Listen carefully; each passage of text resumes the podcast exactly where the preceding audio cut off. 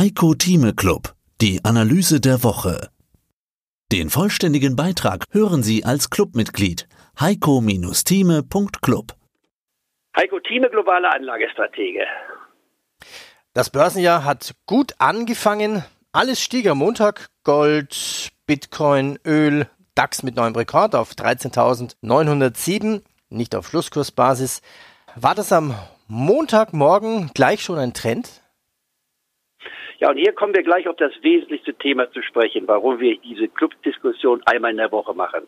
Und eine Woche ist mitunter ein sehr langer Zeitraum.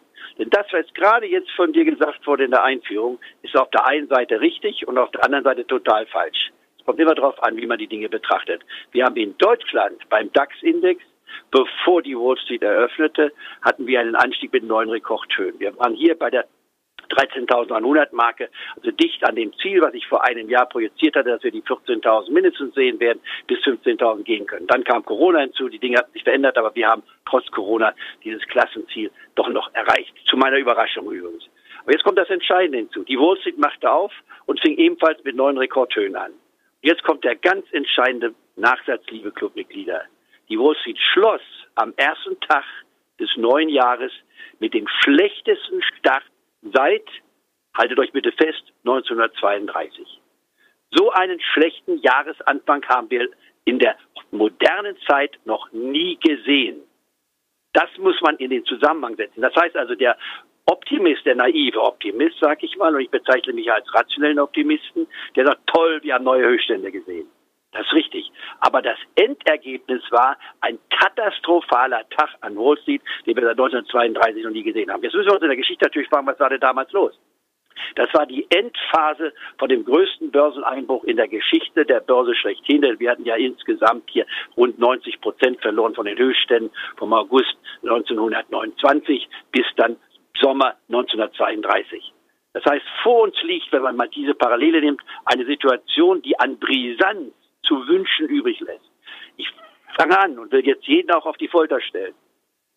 Ein solches Jahr, wie wir es jetzt vor uns haben, werden wir wahrscheinlich in der Börsengeschichte ganz, ganz selten erleben, nachdem wir schon ein Jahr hatten, was alle bisherigen Parameters, nicht wahr, außer äh, den Fugen gesetzt hat. Und dennoch konnte man im vergangenen Jahr, wenn man die Nerven behalten hat und vernünftig war, sehr, sehr gut verdienen. Und ich glaube, das wollen wir auch in diesem jetzt, Jahr versuchen zu erreichen. Aber jetzt kommt mir gleich meine Frage, nach, nach, meine Gegenfrage. Warum lässt sich das aufgrund eines Tages eigentlich schon definieren? Alle Jahre wieder kommt ja, kommen wir noch mal kurz zum Fünf-Tages-Indikator, den wir letzte Woche besprochen haben. Ich dachte, der ist wichtig. Müssen wir den am sechsten Tag besprechen? Welcher Handelstag gilt hier? Das ist, äh, es ist folgendes. Die Börse, jeder Tag ist ein neuer Tag in der Börse in der, in der Zeitrechnung.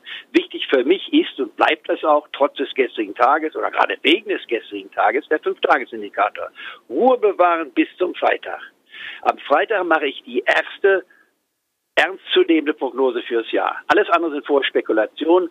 Am fünften, am Abend um 16 Uhr amerikanischer Zeit, 22 Uhr, kommt bei mir eine Analyse, die ich dann als erstes in meiner Marktprognose, wer es mal als Zusatz hören möchte, nicht wahr, werde ich berichten. Am Samstag war in meiner Marktprognose und die Auslegung und Interpretation des Fünf-Tages-Indikators bringen. Was sagt der Fünf-Tages-Indikator? A, er bezieht sich auf die Wall Street. B, er bezieht sich auf den Standard Poor's 500 Index. Warum? Weil er den breiten Markt abdeckt. Dort sind fast 80 Prozent aller Werte gemessen an der Marktkapitalisierung vertreten, während der Dow Jones Index ja nur in Anführungsstrichen aus 30 Werten besteht. Aber in, in, im, im Endeffekt dem Standard Poor's Index mehr oder weniger genauer äh, mit abbildet, aber seit einigen Jahren nicht mehr ganz so, weil der Standard Poor's 500 Index mehr technologiegewichtet ist als die 30 Dow Jones Titel. Also gucken wir uns den Index am Freitag an. Und hier sagt die These folgendes. Schließt der Markt am Freitag an der Wall Street, der Standard Poor's 500 Index, über dem Schlussniveau vom Standard Poor's 500 Index vom äh, 33. Januar des Vorjahres, also von der vergangenen Woche. Wenn es einen Plus gibt, egal wie groß es ist, dann besteht eine über 80-prozentige Wahrscheinlichkeit. Die genauen Prozentsätze werde ich dann noch nennen in der nächsten Diskussion bei uns und bereits am Samstag bei mir der Marktprognose. Da besteht eine sehr hohe Wahrscheinlichkeit, die den Rekord jedes Fondsmanagers übersteigt von über 80 Prozent, wo das gesamte Jahr hingeht. Zur Rückerinnerung, dieser Indikator war im vergangenen Jahr im Plus.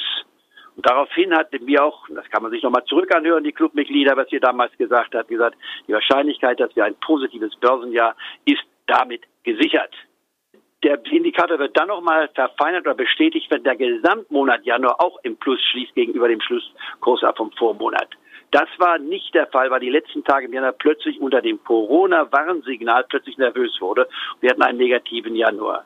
Dann hatten wir den Aufwärtstrend im Februar. Wir brauchen das nicht zu wiederholen, weiß jeder, wie es dann gelaufen ist. Aber im Endeffekt, wer sich an dieses erste Signal im vergangenen Jahr gehalten hat, gesagt hat, ich weiß in Anführungsstrichen mit 85-prozentiger Wahrscheinlichkeit sogar, dass wir ein positives Jahr haben, der musste nur eines sagen, wenn immer der Markt unter dem Jahresschlussniveau liegt vom Vorjahr, dann kann ich kaufen. Wie weit er fällt, spielt aber gar keine Rolle. Ich weiß, ich kriege ein Plus im Jahr. Genau, das ist eingetreten. Wer also den Mut hatte dann, nachdem wir die Rekordhöhen gesehen hatten im Februar, den Einbruch im März von 40 Prozent, sagen, ich habe gekauft und dann unter 20.000 beim Dow Jones eingesammelt hat, beim DAX unter 10.000 hat, spielt gar keine Rolle. Blind zuhören. Ich habe eine über 80-prozentige Wahrscheinlichkeit. Wer das gemacht hat, auch keinen gehört hat, was anderes gesagt hat, der hat gutes Geld verdient. Das nur mal zusammen. Also, für mich ist der Fünf-Tages-Indikator daher ganz, ganz wichtig. Dass man flexibel sein muss während des Jahresverlaufes auch. Wenn dann der Markt überproportional steigt, auch mal Gewinne mitnimmt, wie zum Beispiel die Korrektur, die ich angedeutet hatte, beziehungsweise prognostiziert hatte von 10 bis 15 Prozent, die dann im einen Monat später statt September im Oktober eintrat, das kommt noch hinzu. Dann kann man wieder nachkaufen. Aber was ich sagen will zu unseren Clubmitgliedern ist, wir wollen ja die Volatilität des Marktes im Positiven und im Negativen antizipieren. Das wird uns auf den Millimeter nicht gelingen. Es kommt hier auf den Trend an. Deswegen ist der Freitag für mich entscheidend. Aber Sie hörten einen Ausschnitt aus dem aktuellen Heiko Thieme Club.